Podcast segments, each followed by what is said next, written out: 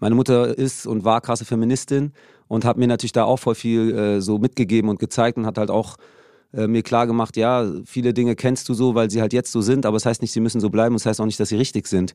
Und äh, so mit diesem Spirit äh, bin ich eigentlich so ja, groß geworden. Aktivismus, Ehrenamt, soziales Engagement.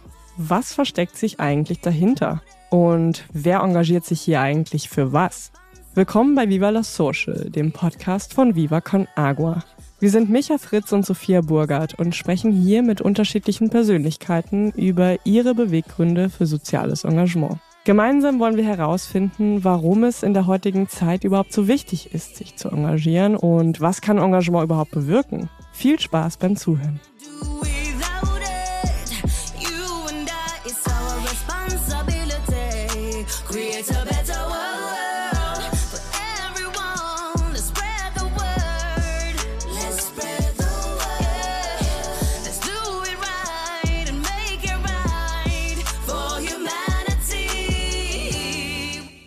Herzlich willkommen im Podcast Viva la Social. Schön, dass du heute da bist, Male Elewe. Ich freue mich sehr. Ja, danke für die Einladung. Spontan wie immer. Ist so, ne?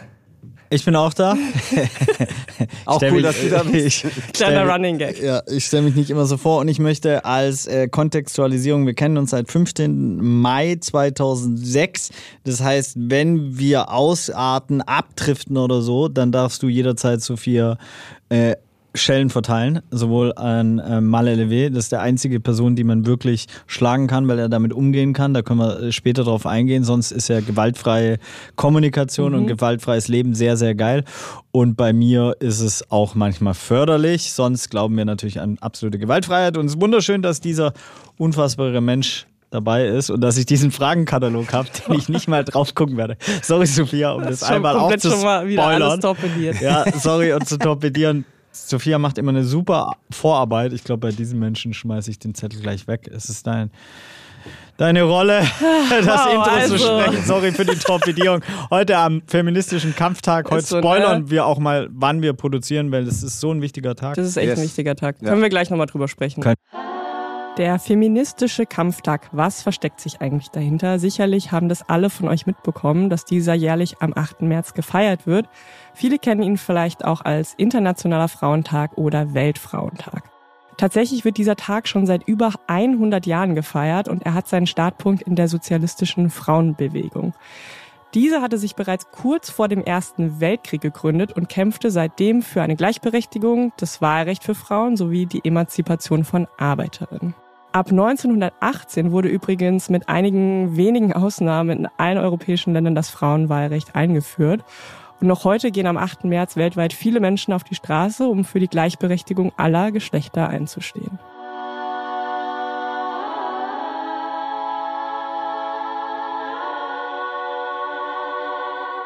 Aber erst sprechen wir über unseren Gast. Ja. Also schön, dass du heute hier bist. Ich freue mich vor allen Dingen, dass du da bist, weil ich glaube, es ist zum ersten Mal, dass jemand zu Gast ist im Podcast, den ich auch kenne und nicht nur Micha, weil mhm. normalerweise läuft das ja immer so, Micha holt die Leute ran und hat dann auch persönliche Beziehungen Bezug, so. Ja. Und wir kennen uns, weil wir waren schon zusammen auf Projektreise mhm. in Nepal. Sprechen wir vielleicht ja gleich auch nochmal darüber.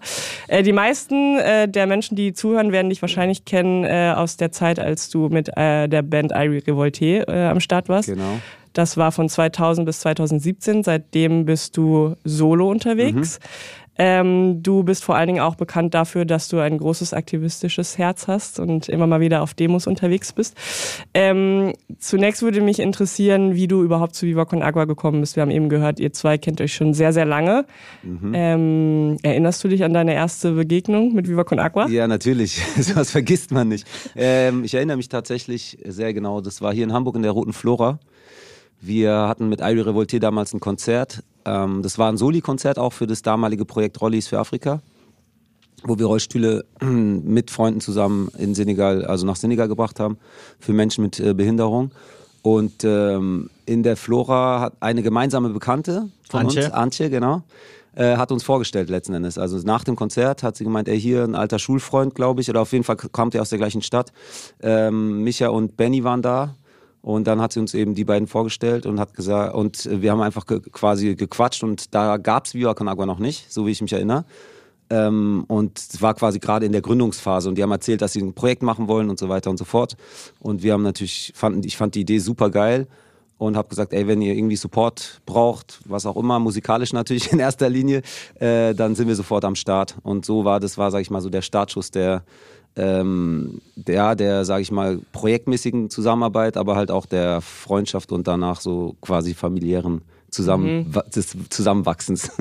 Sehr schön. Und mit, warst du auf einer Projektreise mit oder auch auf mehreren? Nee, ich war tatsächlich erst, also wir haben dann Ewigkeiten tausend Dinge zusammen gemacht, ne? Mhm. Den Viva-Song und so weiter, keine Ahnung, wie viel Becher äh, gesammelt, an den Kopf geschmissen bekommen und so. Ähm, und immer mal wieder war es Thema, auch auf Projektreise mitzugehen.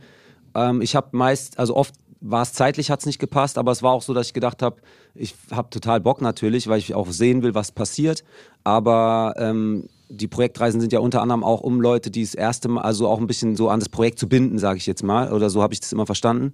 Und es macht total Sinn, weil du natürlich, wenn du vor Ort bist, dann immer einen ganz anderen Bezug hast und mehr emotionalisiert bist und auch mehr am Start bist. Und ich habe halt gedacht, okay, ich bin eh am Start dann sollen lieber andere sozusagen hingehen. Das war und dann irgendwann habe ich aber natürlich auch gedacht, ey, jetzt passt, dann hat es einfach gepasst. Mhm. Äh, alle Faktoren haben gepasst äh, bei der Nepal-Reise. Äh, jetzt muss ich gerade überlegen, tatsächlich 2018? Ich glaube, es war 2018. Ja, 2018, genau. Und dann hat es endlich geklappt, dass ich auch mal mit konnte. Und ich bin auf jeden Fall sehr froh, dass ich dabei war. Plus einer der auch Mehrwerte von so Projektreisen ist ja auch, dass die Menschen, die sich engagieren, wirklich auch diese Sinnhaftigkeit erleben genau. und spüren. Und äh, du bist ja ein Mensch, der sowohl durch Rollis für Afrika, aber auch durch deine anderen Aktivitäten und so weiter sehr oft in der Sinnhaftigkeit eh schon unterwegs ist. Du warst im Senegal, du kennst afrikanische, asiatische, südamerikanische Kontexte. Das heißt, für dich ist es vielleicht auf, auch auf dieser Ebene gar nicht so elementar gewesen, mhm. weil das ist zum Beispiel auch das Zweite, was sich für mich auf jeden Fall sehr besonders macht. Es gibt natürlich viele Musikerinnen, die sich auch mit Viva Con Agua engagieren.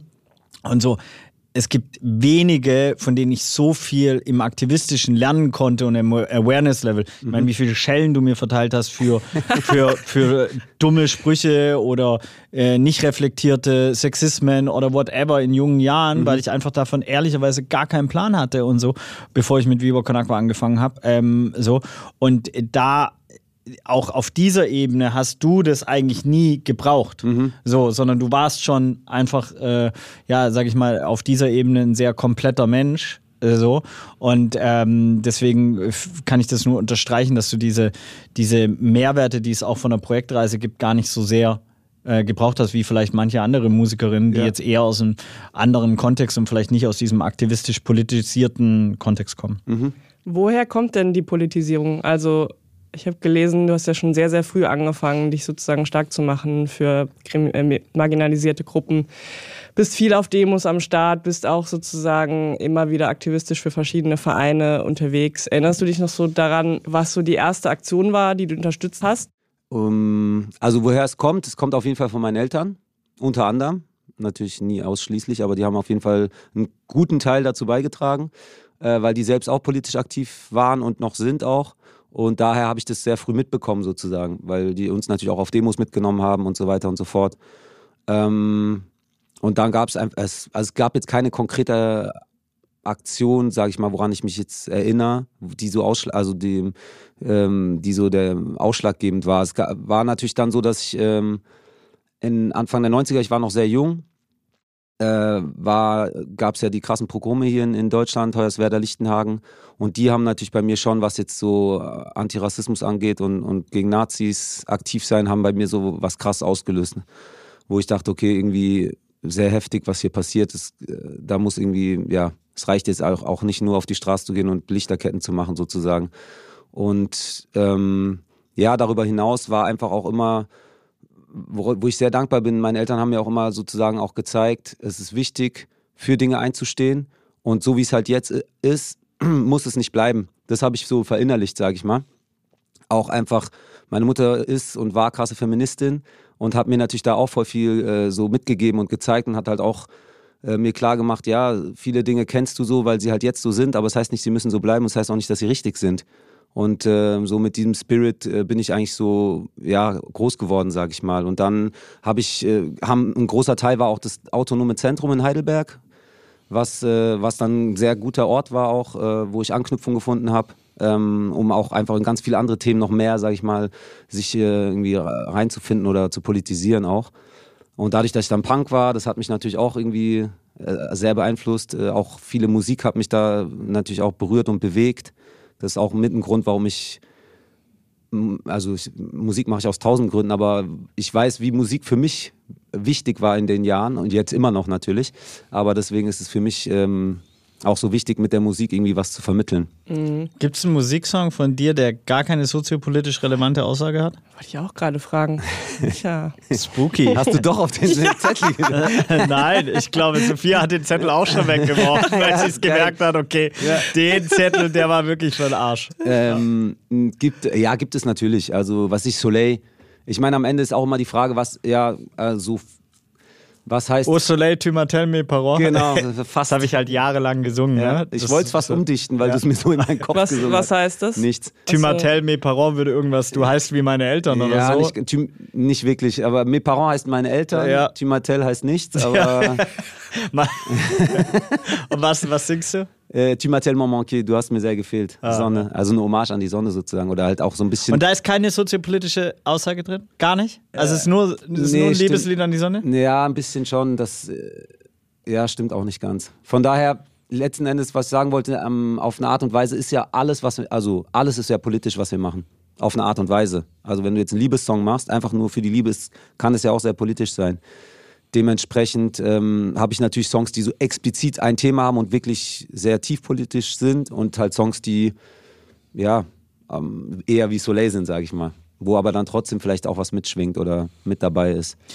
Das heißt aber, warum ich auch so ein bisschen, ich finde es ja interessant, weil ich manchmal der Meinung wäre, du könntest auch deutlich erfolgreicher sein wenn du nicht so politisch wärst. Mhm. Also so, weil du natürlich in Spagat gehst. Ich erinnere mich zum Beispiel damals mit ihrem Manager Flex, geiler Typ, mhm. irgendwie die Diskussion, ob ihr jetzt äh, diese eine, diesen einen eher Vermarktungsmove macht, mhm. äh, damals mit, äh, du weißt, glaube ich, was ich meine ja, ja, und so, ähm, um dem jetzt keinen Raum hier zu geben, aber mit iRevoltes und, und du immer eher warst, nee, keep it real und so mhm. und nicht diese Next Steps zu gehen. Und ich meine, da hängt ja dann am Ende trotzdem bei iRacing eine 13-köpfige Band dahinter, dann Management, dann mhm. natürlich Rowdies und so weiter, Familien, also so. Ähm, plus, da hängt ja also auch dieses ganze Musikbusiness dahinter. Und so, wie, wie ist dieser Spagat für dich? immer noch zu gehen und wo ziehst du die Grenzen für dich und wie und verhandelst du sie immer neu? Ja, am Ende äh, verhandle ich sie immer neu tatsächlich. Also es ist, glaube ich, auch wichtig im Leben sowieso. Man hat immer so, natürlich hat man so eine, äh, habe ich, sage ich jetzt einfach mal, so für mich dann immer bestimmte, eine, eine Linie sozusagen, die, ich, die, die, ich, die sich dann richtig anfühlt, aber die, die kann sich ja auch verändern, die soll sich ja auch verändern sozusagen. Aber ähm, klar habe ich da gerade, äh, habe ich da klare Grenzen für mich. Und natürlich stehen die, wenn man jetzt nur karrieremäßig denkt, oder wie auch immer, äh, stehen die dem auch im Weg. Aber das ist, äh, ist ja auch richtig so. Also soll ja auch so sein, weil am Ende in diesem System ähm, geraten wir alle sehr schnell in so einen, in einen Rad, sage ich mal, wo wir am Ende eigentlich gar nicht drin sein wollen. Und da ist mir halt immer wichtig, schon frühzeitig zu erkennen, sozusagen so, okay, ich, ich rutsche gerade in, in so eine Richtung, das will ich aber nicht. Also mir im Sinne von, es geht nur noch darum, es geht nur noch darum Dinge zu verkaufen. Zu verkaufen, mehr, mehr, mehr, mhm. nur noch, äh, ne, das auf allen Ebenen ist, ist ja gerade mit Social Media sehr, mhm. passiert es zum Beispiel schon, aber es geht ja da jetzt konkret, was du auch gesagt hast, auch um ja genau, um Vermarktung, um, um Geld zu verdienen auch. Und am Ende sind wir alle hier im System, das heißt, Geld verdienen müssen wir, auch ob wir es wollen oder nicht. Und da ist es ein schwieriger Spagat natürlich immer wieder, auch zu sagen, okay, wie weit gehe ich? Für mich ist einfach klar, ähm, natürlich freue ich mich, wenn ich von der Musik leben kann, was gerade momentan noch nicht 100% geht. Mit Irie ging es natürlich dann irgendwann, aber nicht um jeden Preis. Mhm. Und das ist eigentlich so, ne? ich will ähm, ja, meinen Werten einfach weiterhin immer treu bleiben und da ist es mir dann nicht wert, bestimmte Schritte zu gehen, um mehr Geld zu verdienen ähm, dann verdiene ich lieber weniger und mache halt noch zusätzlich andere Jobs, weil ähm, ja, weil es fühlt sich einfach nicht, also am Ende muss es sich richtig anfühlen, was man macht. Und für mich, ich kann es nicht. Dann fühlt es sich scheiße an, dann kann ich nicht mehr in den Spiegel gucken und dann bringt mir das ganze Geld, mhm. was ich theoretisch mehr verdiene, auch nichts. Was soll ich damit machen? Grenzen ziehen, no nations, no borders. Ähm, aber im, im Engagement More-Sinne. Ich werde nie vergessen, wir waren auf dem Chiemsee Reggae Festival. Du hast fast eine Headliner, ich war, glaube ich, war Co-Headliner, mhm. Festival-Slot gespielt. Also jetzt äh, den 20 Uhr Slot, 21 Uhr Slot, wirklich vor 30.000 Leuten. Wir sind danach Pfandbecher gesammel, äh, sammeln gegangen und äh, du bist ja für mich so eine Jukebox. Das wird auch heute noch passieren. Ja, ich sag ich irgendwann, du musst rappen, weil du hast einen Mic davor, mach irgendwas und so. Und ähm, du hast wirklich für jeden Pfandbecher, den wir gesammelt haben und die Leute am Ende, ja, kann rappen und so und am Ende halt gecheckt, wenn du loslegst, was, was da von der Energie rauskommt und für jeden Pfandbecher einzeln gesammelt, äh, quasi gerappt so. Und ähm, das ist für mich auf jeden Fall so schon, also so krass viel Demut und ähm, wohin die Frage geht, ist so, ähm, weil das waren jetzt die Liebeserklärungen und wohin die Frage geht, ist, ich habe noch nie erlebt, dass du Nein sagst. Hm. Wann ziehst du aber die Grenzen, um auch dein ja, wunderbares Familiensystem, kleines System, dein dich als Mensch auch zu schützen? Und wie ziehst du, weil ich, ich habe noch nie mitbekommen, dass du bei einer Demo Nein sagst, wenn du kannst. Mhm. So, also, so, also es sei denn, du hattest da schon was oder oder. Ähm, wie ziehst du da deine Grenzen? Ja, das ist äh, auch tatsächlich eine, eine, also gute Frage, eine schwierige Frage, weil mh, mm, das manchmal fällt mir das auch schwer tatsächlich da dann irgendwie, weil ich, wenn ich Sachen wichtig finde und äh, irgendwie für die Sache irgendwie auch brenne, dann will ich natürlich auch am Start sein. Ähm, da dann auch manchmal sagen zu können, okay, ich kann jetzt einfach nicht oder ich sollte auch mal jetzt vielleicht einen Tag mal low machen oder genau auch halt, habe ja auch noch andere Dinge sozusagen und da hat mir natürlich jetzt hat sich auch viel geändert, seitdem ich ein Kind habe, weil mhm. da meine Prioritäten einfach klar sind. Mhm. Und das, da bin ich auch froh drum sozusagen, weil davor für mich persönlich sozusagen bin ich immer noch mal eins weiter, selbst wenn ich nicht mehr konnte.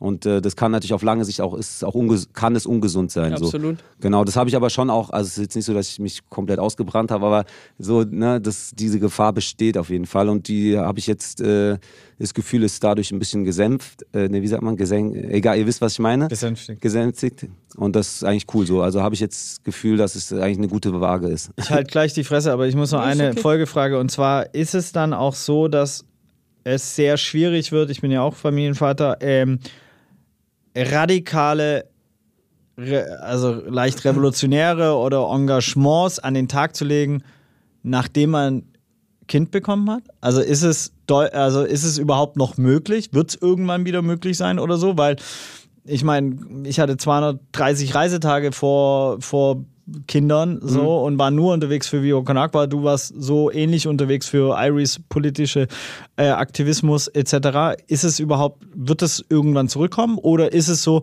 dass wir genau deswegen auch immer die Jugend empowern müssen und äh, sie unterstützen müssen, weil sie nur dieses Zeit, dieses Zeitfenster begrenzt ist, wenn du irgendwann Familie, was mhm.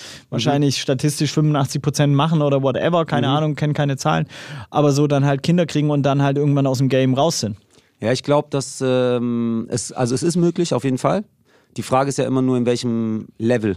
Mhm. Weil ich glaube, ähm, dass also die falsche Herangehensweise wäre, äh, ich gebe 100, sage ich mal, über 100 Prozent, bis eben Kinder zum Beispiel in der, also bis man halt so eine Verantwortung hat, äh, wo es nicht mehr so krass machbar ist und danach 0 Prozent, mhm. sondern eher dazwischen. Weil mhm. es ist ja auch, finde ich, wichtig und leveln. gut, genau, leveln, die Kinder da mitzunehmen. Also, ne, es, es heißt ja nicht, ähm, dass man dann nichts mehr machen kann, sozusagen. Aber natürlich reduziert da, ist ja klar weil es einfach auch zeitlich einfach nicht geht und du kannst äh, halt nicht tausend Reisen machen, die ganze Zeit zum Beispiel jetzt, was du gerade gesagt hast. Aber es gibt ja ganz viele Dinge, die, wo man eben auch die, ja, in dem Fall jetzt halt die Kinder auch mit einbinden kann und das ist auch total wichtig. Also ich habe es ja selbst so erlebt, meine Eltern haben mich ja auch mitgenommen mhm. und es ist ja auch, und es ist gut so. Also es, ähm, genau, ich glaube, dass äh, viele dann sozusagen die Schlussfolgerung oder ähm, ziehen oder dann sich halt komplett zurückziehen und das ist muss natürlich jeder Mensch machen, wie es passt so, aber ich persönlich äh, sehe das jetzt für mich nicht als, als, als Weg, sondern eher natürlich mehr abwägen und äh, wie du gesagt hast, auf jeden Fall wichtig, die, klar, sowieso immer die nächste Generation, selbst wenn du nicht jetzt eine Familie hast oder so, ist es ja trotzdem nie gut, wenn Dinge an einer Person hängen. Also auch jetzt so ähm, politisch gesehen oder, oder Projekt gesehen oder, oder Bewegung, so politische Bewegung gesehen ähm, ist es ja leider, es ergibt sich oft so, dass dann Leute einfach sau viel machen, dadurch immer mehr die Skills auch haben und dann andere halt, also und dann das Gefühl haben, meistens hat man ja auch nur selbst das Gefühl, wenn ich nicht am Start bin, dann mhm. läuft es nicht. Und deswegen ist es auch ganz geil, auch mal sich rauszunehmen, um zu sehen, natürlich geht es weiter und andere sind am Start und denen dann auch also den Platz auch mal zu geben, der vorher vielleicht nicht zustande kam aus bestimmten Mechanismen und Strukturen.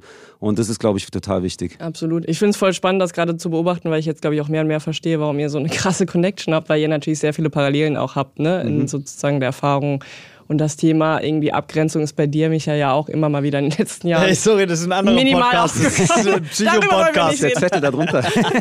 Nein, aber ich würde gerne nochmal über das Thema Aktivismus oder Formen des Aktivismus sprechen. Du hast mhm. ja jetzt in den letzten Jahren oder Jahrzehnten ja auch viele verschiedene Formen des Aktivismus kennengelernt, warst viel auf der Straße und ich finde es immer wieder spannend zu überlegen, wann ein Aktivismus auch wirklich effektiv ist. Mhm. Ist der schon in dem Moment äh, effektiv, wo ich auf die Straße gehe und mich in der Bewegung anschließe und einfach zeige, hey, wir sind viele, wir sind auf der Straße, wir nutzen Social Media, um zu zeigen, sozusagen, dieses Thema ist wichtig.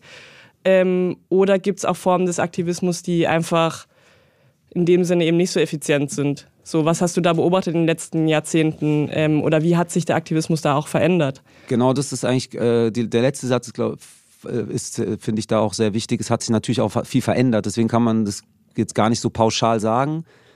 Also ich persönlich denke und finde, dass es ähm, einfach ganz viele verschiedene Formen von Aktivismus geben muss und alle sind wichtig und haben ihre Berechtigung und äh, die Summe der verschiedenen Aktionsformen ist das, was ausmacht eigentlich. Deswegen würde ich jetzt gar nicht, oder würde es mir schwerfallen zu sagen, die und die ist ähm, die sinnvollste. Aber es ist vielleicht viel wichtiger, genau für sich selbst dann zu schauen oder als Gruppe oder als Bewegung, äh, dann halt auch immer wieder zu analysieren. Und also erstmal machen ist immer cool, aber teilweise machen, um zu machen, ist jetzt auch nicht immer das Richtige, ne? weil es geht ja auch wirklich viel um, um Energiekapazitäten und Ressourcen sozusagen von uns auch als, als, als, als Menschen was wir, dass wir uns halt nicht verbrennen, so, weil das habe ich in den ganzen 30 Jahren jetzt auch halt miterlebt, dass ähm, Leute dann irgendwann halt so ein paar Jahre so voll, also richtig Vollgas geben und danach halt einfach mhm. draußen sind, weil sie nicht mehr können. Und ähm, genau, dass man da halt für sich schaut, okay, äh, rechtzeitig auch so guckt, okay, das ist jetzt zu viel oder eben dann halt immer wieder auch schaut, was ist, was ist ähm, effektiv, jetzt ein blödes Wort, aber in dem Fall macht es Sinn, es auch zu benutzen. Mhm. Aktivismus und Burnout. Wie hängt das eigentlich zusammen? Das ist ein großes, großes Feld und ein Thema für sich, über das Micha und ich hier im Podcast gerne nochmal mit einer Expertin sprechen wollen. Fakt ist, dass Menschen, die sich aktivistisch engagieren, einem erhöhten Risiko ausgesetzt sind, Burnout zu erleiden bzw. auszubrennen.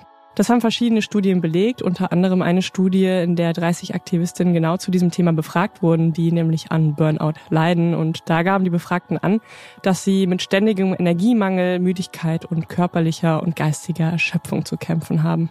Wir werden dazu, wie gesagt, hier nochmal gesondert eine Folge aufnehmen.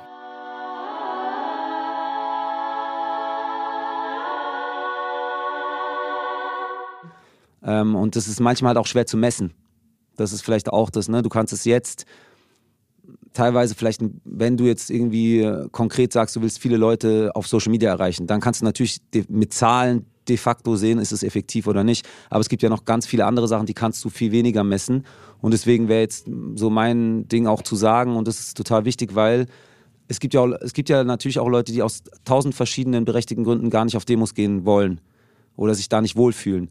Das ist nicht das Einzige, was man machen kann. Ne? Es ist genauso wichtig, äh, einfach schon im Alltag anzufangen, in, in Gesprächen äh, irgendwie Leute zu sensibilisieren zum Beispiel oder Leute, die jetzt auch sagen, ey, ich habe jetzt gerade Kids und kann nicht mehr so viel irgendwie am Start sein. Ey, das Wichtigste ist die Zukunft. Also ne, mit den Kids irgendwie geil am Start sein, ist ja auch schon ein Aktivismus auf eine Art und Weise. Also einfach so für sich zu sehen, dass es ähm, ja, dass man sich da dann auch nicht zu sehr vergleicht oder denkt, scheiße, ich mache nichts, weil ich jetzt halt nicht auf die Demo.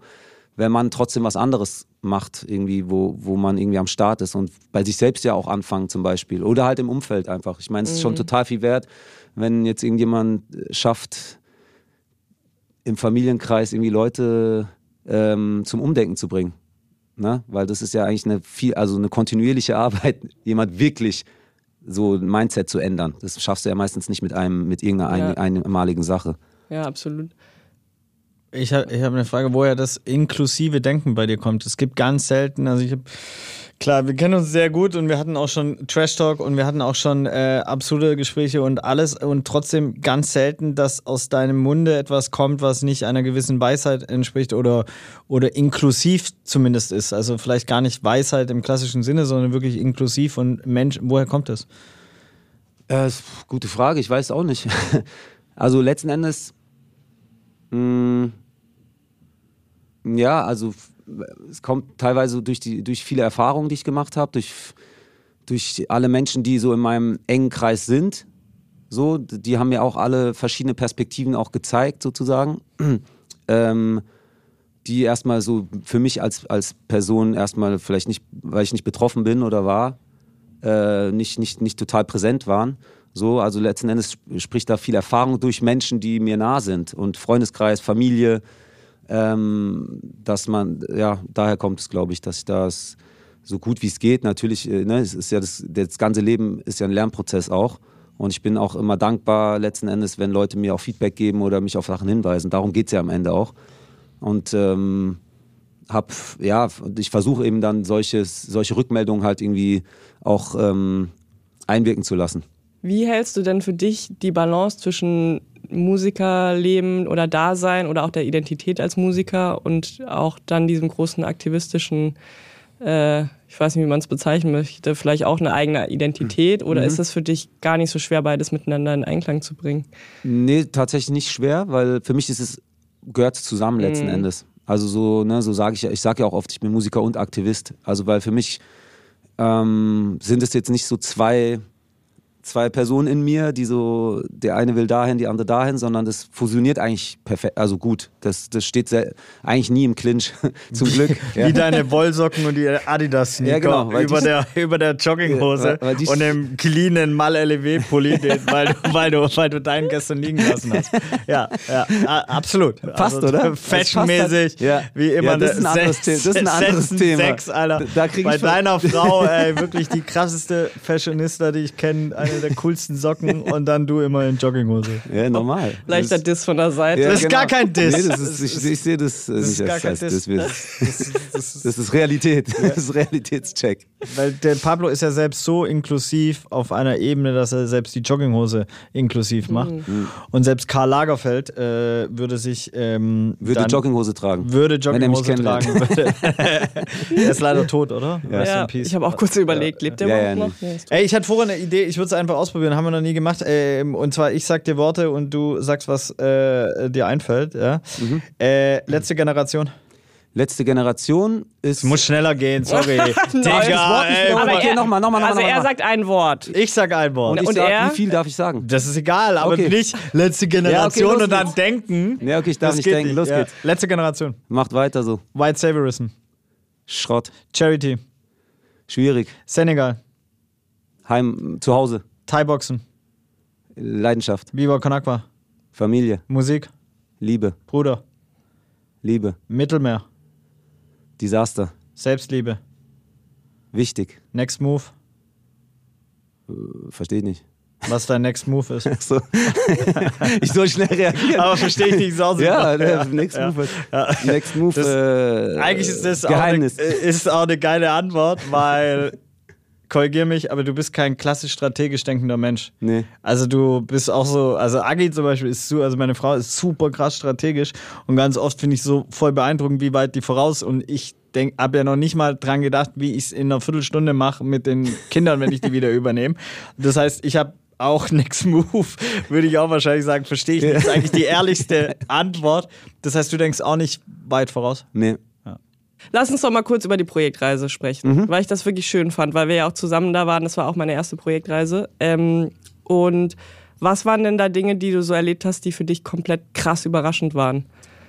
Krass, krass überraschend war tatsächlich, ähm, also krass ist jetzt vielleicht zu übertrieben, aber auf jeden Fall überraschend, positiv überraschend war, ähm, wie sehr die ganzen Projekte wirklich von, äh, von Nepalis geleitet waren und durchgesetzt wurden. So, das hatte ich tatsächlich, gerade weil ja die Zusammenarbeit mit der Welthungerhilfe war, da hatte ich äh, sehr große äh, Vorurteile, Vorbedenken, Skepsis, Skepsis genau richtiges Wort. Ähm, und da war ich sehr positiv überrascht, dass es wirklich viel mehr auf Augenhöhe war, als ich gedacht habe. Ähm, ja, das war zumindest so das Erste, was mir einfällt. Gibt es wahre Augenhöhe? Gibt's nicht. Nee.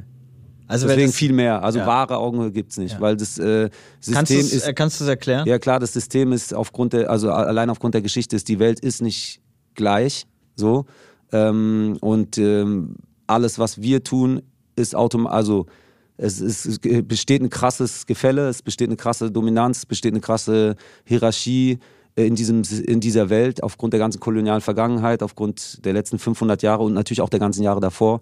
Deswegen gibt es keine momentan keine äh, wirkliche Augenhöhe. Ich finde es immer wichtig, das zu benennen, weil es in jedem Antrag in der mhm. Entwicklungszusammenarbeit ja, ja. steht, genauso wie Nachhaltigkeit. Ja. Und es, äh, für mich ist das Paradebeispiel, ich kann jetzt an den Flughafen gehen, nach Entebbe, nach Uganda fliegen, kriege ein Visa für 50 Natürlich. Dollar am Flug da, so und 95 Prozent, ohne dass es eine valide Zahl ist, aber irgendwo in dem Spektrum wird sein, aus der Menschen aus Uganda werden nicht nach Deutschland kommen können, weil sie kein Visa kriegen, weil sie kein, äh, sie brauchen äh, also ein Letter of ähm, äh, Accommodation, mhm. wo sie untergebracht werden, jemand, der bürgt für sie ähm, und der, der, der nächste, also wir haben jetzt gerade wieder jemanden, äh, Burner versucht ähm, nach New York zu bekommen, unsere Mitarbeiterin aus Uganda zu der größten Wasserkonferenz. Ähm, sie kriegt den äh, Visatermin in acht Wochen. Ja, acht absurd, Wochen. Ne? Ja, also deswegen und, und so ich habe mein Studium weggeworfen, du hast es quasi. Hast du es beendet? Nee. Ja.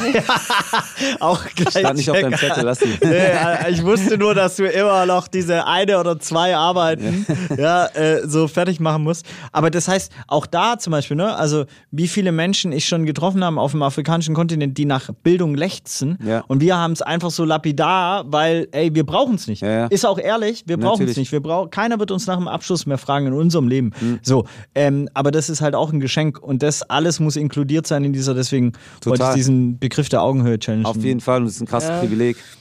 Ich glaube, manchmal können wir da auch sogar bei Viva Aqua noch ein bisschen ehrlicher zu uns sein. Ja. Ne? Also auch in der Kommunikation ja. versuchen wir ja natürlich auch soweit es halt geht, das zu zeigen, dass wir versuchen, mit den Leuten auf Augenhöhe mhm. zu kommunizieren und die Projekte sozusagen in Eigenverantwortung übergeben, dass die Locals das machen und die Communities. Aber ich glaube, ab dem Moment, wo wir involviert sind als weiße NGO, so ist das, das einfach automatisch, genau. Äh, sozusagen eigentlich fast unmöglich. Ja, deswegen auch, glaube ich, die einzige, warum ich es mit äh, äh, immer noch mit Stolz, Stolz ist ein schwieriges Wort im deutschen Kontext, als äh, so, aber auf der linken, glaube ich, Arschbacke mein Viva Conakwa Tattoo halte, ist, weil es Viva Conakwa in Uganda gibt und weil es in Südafrika ja. entsteht und in Mosambik und genau diese lokalen Strukturen, die du angesprochen hast auf dieser mhm. nur Welthungerhilfe-Ebene, nochmal einen Schritt weiter geht, weil jetzt müssen wir gar nicht mehr nach Uganda reisen. Wir trotzdem, weil wir da Verbindung haben, Familie und so weiter, werden wir das immer mal wieder machen.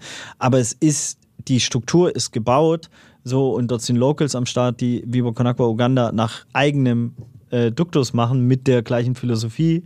Ähm, aber das ist keine, die äh, eben von, die ist ja aus einer tieferen Metaebene, die ist ja nicht von, in, äh, die ist ja nicht weiß. Die Philosophie zum mhm. Besten aller Wesen ist zum Besten aller Wesen. Das impliziert alle Menschen. So. Ähm, und, und jetzt bitte wieder zurück nach Nepal. Äh, du hast mich gerade ein bisschen rausgebracht. Ich war jetzt gedanklich schon in Uganda. Uganda, nee, Ostafrika. Um, Sorry. Also ich fand aber, was du gerade gesagt hast, voll gut auch zu sagen, ähm, ja, das so für sich auch immer wieder zu sehen oder ihr jetzt als, als Gruppe, als Projekt, als, als mhm. Organisation oder man das ja auch für sich selbst, dass, dass es, äh, ja, dass man das vielleicht auch immer wieder erwähnt, zu sagen, ey, natürlich, also das Ziel ist oder wir wünschen uns natürlich eine Welt, wo das vielleicht am Ende ja das Projekt gar nicht mehr existieren Eben. muss. Und äh, wir, wir wollen so gut wie möglich, wie du ja gesagt hast, auf Augenhöhe, aber die gibt es einfach nicht Eben. am Ende. Und es ist einfach Realität. Und das schließt aber ja nicht aus, dass es die Projekte trotzdem braucht und dass sie ihren Sinn haben, ne? Und dass genau. sozusagen das effektiv ist oder dass wir damit auch das Leben oder die Leute das, ihr Leben damit erleichtern, erleichtern mit den Projekten. So, das schließt das ja nicht aus, aber ich glaube trotzdem immer wieder sich zu fragen, in welchen Systemen findet das Ganze statt. Total. Wie kommunizieren wir das und wie ehrlich sind wir da selber mhm. auch zu uns, ist einfach wahnsinnig wichtig. Voll. So. Ja, das also. sehe ich also auch so. Mic drop. Äh, was, was ich auf jeden Fall sehr schön fand, war natürlich die Gruppe, also ne, mhm. ne, auch euch alle kennengelernt zu haben und äh, eben auch die verschiedenen Artists äh, aus Nepal kennengelernt zu haben. Also was ich immer geil finde, ist eben diese, diese Verbindung mit Kunst und mit, mit dem Sport auch. Natürlich mit meistens Fußball, ja, aber so das, äh, das fand ich auf jeden Fall sehr geil. Und ihr habt da ja auch einen Song produziert, ne? Du und wie hieß er nochmal, der Schwarze? Pani. Pani Night Ja, genau. das war super. Lustig. Ja, das war geil. Da, Können wir auch verlinken. Dabo ja. Fantastik, oder? Ja, ja, genau. aus der Schweiz. Genau. Ja. Ja, genau, das, cool. also genau, es entstehen immer geile Sachen und ähm, auch die Art, die Art Gallery, die da stattfand, mm. das mhm. fand ich richtig cool. Genau, so Sachen, weil am Ende ähm, genau geht es ja auch darum, einfach die Leute mit ihrem das finde ich ja das Geile auch an Viva, um nochmal zu sagen, mit ihren Skills abzuholen. So alle, die das, was, ne, jeder hat irgendwelche Fähigkeiten und die halt einfach einzubringen auch. Ich musste gerade daran lachen, weil du ja da Tona kennengelernt hast. Dann ja. hat Tona ja deine Platte gemacht. Mein Artwork, die, genau. Die ja, Artwork, ja. das mhm. dann Frank Otto für unfassbare genau. 13.000 Euro gekauft hat bei der, bei der Auktion, Gallery ja. Auktion. Ja, und wow. irgendjemand, ja, und irgendjemand hat halt gegen Frank Otto und ich meine, ey, es ist Frank Otto, ja, der hat auch fünf Jahre unsere Personalkosten nur Liebe für dich äh, bezahlt. So, also ganz am Anfang, ne? Und hat ja auch das Wasser mit an den Start gebracht und uns äh, von Anfang an supportet und so. Und irgendjemand wollte halt gegen Frank Otto dieses Kunstwerk ersteigen und wir alle nur so, ey, Digi, also, wahrscheinlich weißt du nicht, wer er ist, aber das wird sehr, Versuch sehr mal. schwierig. äh, also, und das war auf jeden Fall klar, weil so ein klassischer Toner kostet 2000 Euro vielleicht in der, in der Größe und dann waren es eher 13 und damit ein Brunnen. Ähm, Voll so. geil. Und da ist ja auch eine langfristige ähm, Verbindung. Also nicht Total. nur das, das, Artwork, sondern ne, ihr habt euch jetzt gerade wieder gesehen und äh, einfach schön auch zu sehen, dass auch dieser, dass, ähm, dass dieses soziale Engagement, und das ist ja wahrscheinlich in deinem Leben auch so, dass fast alle deine Freunde, du mit denen irgendwas zusammen kreierst. Ja. Also egal, ob es jetzt äh, Aktivismus ist oder Musik oder Kunst oder ähm, so. Es gibt kaum Freunde wahrscheinlich, mit denen du einfach nur so befreundet bist. Wahrscheinlich. Ja, also. Oder? Korrigiere mich. Ja, ich überlege gerade. Es gibt es gibt's natürlich schon. Also, aber am Ende, ja, man macht immer irgendwas zusammen oder kreiert was. Und das ist, ist ja auch immer die Frage, was. Also, man muss jetzt nichts krasses schaffen sozusagen, aber ich weiß, was du meinst. Am Ende, es gibt halt immer eine Verbindung sozusagen. Und das ist halt das Schöne auch, wollte ich jetzt nochmal sagen. Also, deswegen feiere ich auch so die Arbeit von Viva, was das angeht, dass es halt auch Leute zusammenbringt. Und darum geht es ja am Ende auch, ne? Also, ähm, dass man sich eben connectet, dass man sich zusammenbringt, dass man halt auch eben nicht das Gefühl hat, man ist alleine mit den, mit den Gedanken zur Welt, sage ich jetzt mal. Und ähm, ja, dass man sich auch gegenseitig so pusht sozusagen in verschiedenen Sachen und voneinander halt voll krass lernt. Und das fand ich halt bei der Reise auch geil. Mhm. Ich habe sau viel gelernt auf der Reise und äh, konnte auch ein bisschen was beitragen. Ähm, und so ha hat das Gefühl, war es für alle, die da waren. Absolut. Ich hatte den schlimmsten Durchfall meines Lebens. Da denke ich auch noch viel auf dran zurück. Das, das hat man gerne mal. Ja, das Aber mit toll. schöner Aussicht dann auch wahrscheinlich beim Scheißen, ähm, oder? Nee, mein, das war im Hostelzimmer in Kathmandu. Ah. Ja. Kackmandu. Ja, genau. Ich glaube, es hat aber viele erwischt in der Gruppe. Es war echt ein bisschen, naja. Das ist dann unangenehm. Ist ja auch eine Erfahrung, ne? Auf jeden Fall. Gehört dazu, gehört alles dazu. Auch da lernt man das Klonen. Wo hattest du deine schlimmsten? Also ich weiß noch in Äthiopien auf, was man ja gar nicht denkt, aber auf 4200 Meter, also richtig hoch, in den Bale Mountains. Wir sind mit dem Pferd hoch, Agi und ich, nach, äh, wo wir mal vier Wochen durch äh, Ostafrika gereist sind, Agi und ich. Ähm, und ähm, da war echt 41 Fieber und ich habe mir Diarrhoe in die Hose geschissen und Agi hat sich echt rührend um mich gepflegt, aber hat gesagt, die Scheiße machst du selber weg.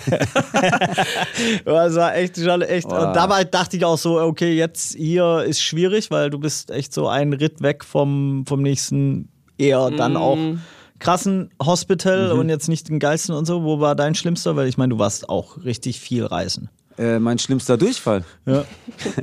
Der war in Berlin. in Magen-Darm. Ich hatte sowas noch nie. Richtig eklig. Jetzt gerade? Ja, ist noch nicht so lange her, ja. Oh.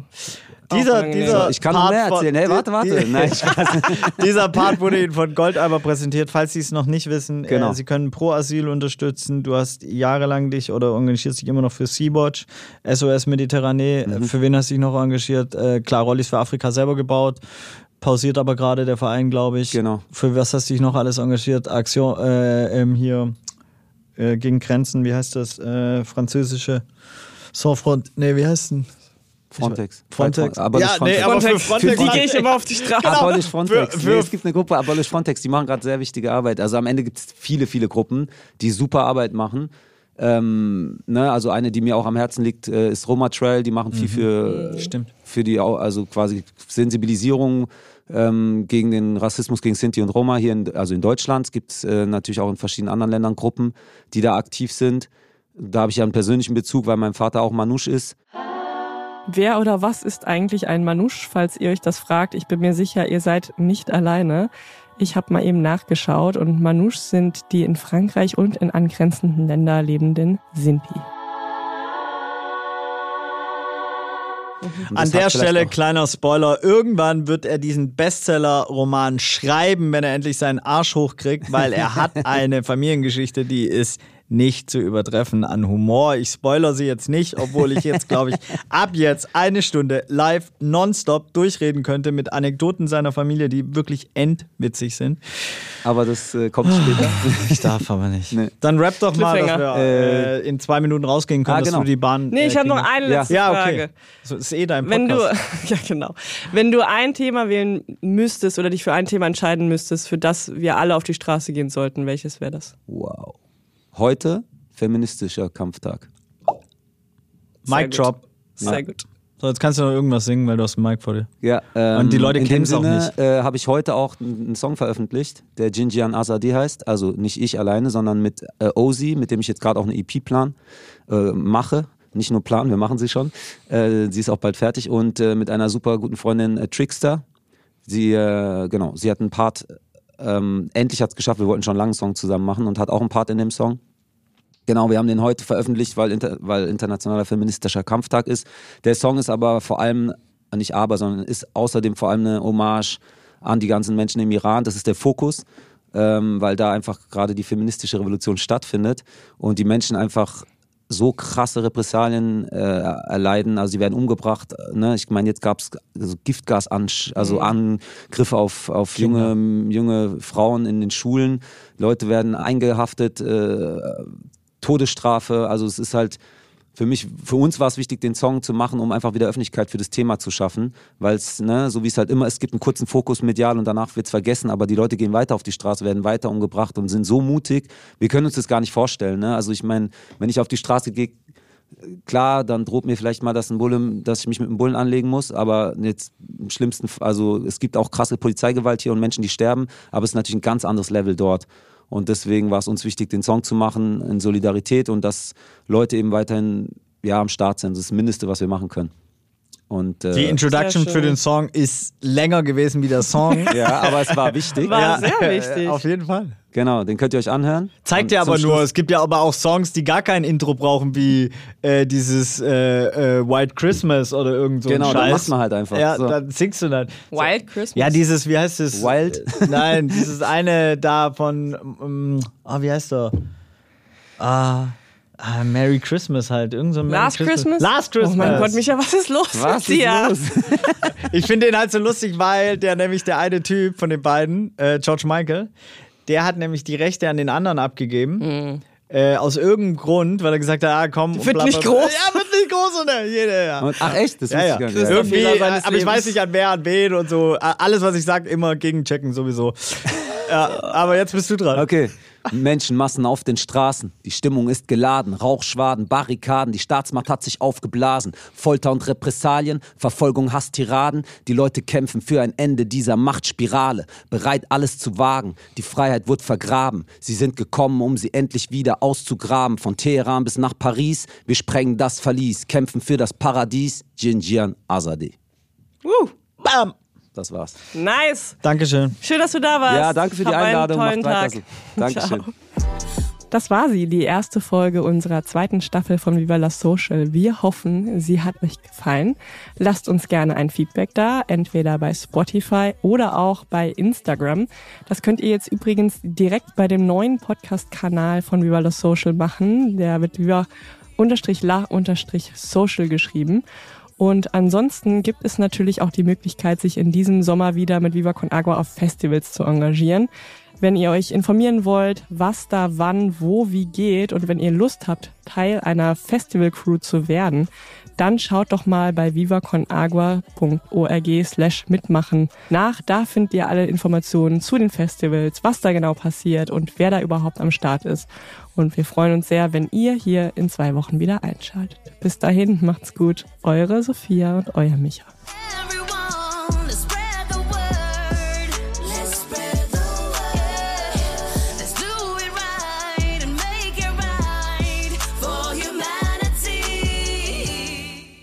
Dieser Podcast wird produziert von Podstars bei OMR.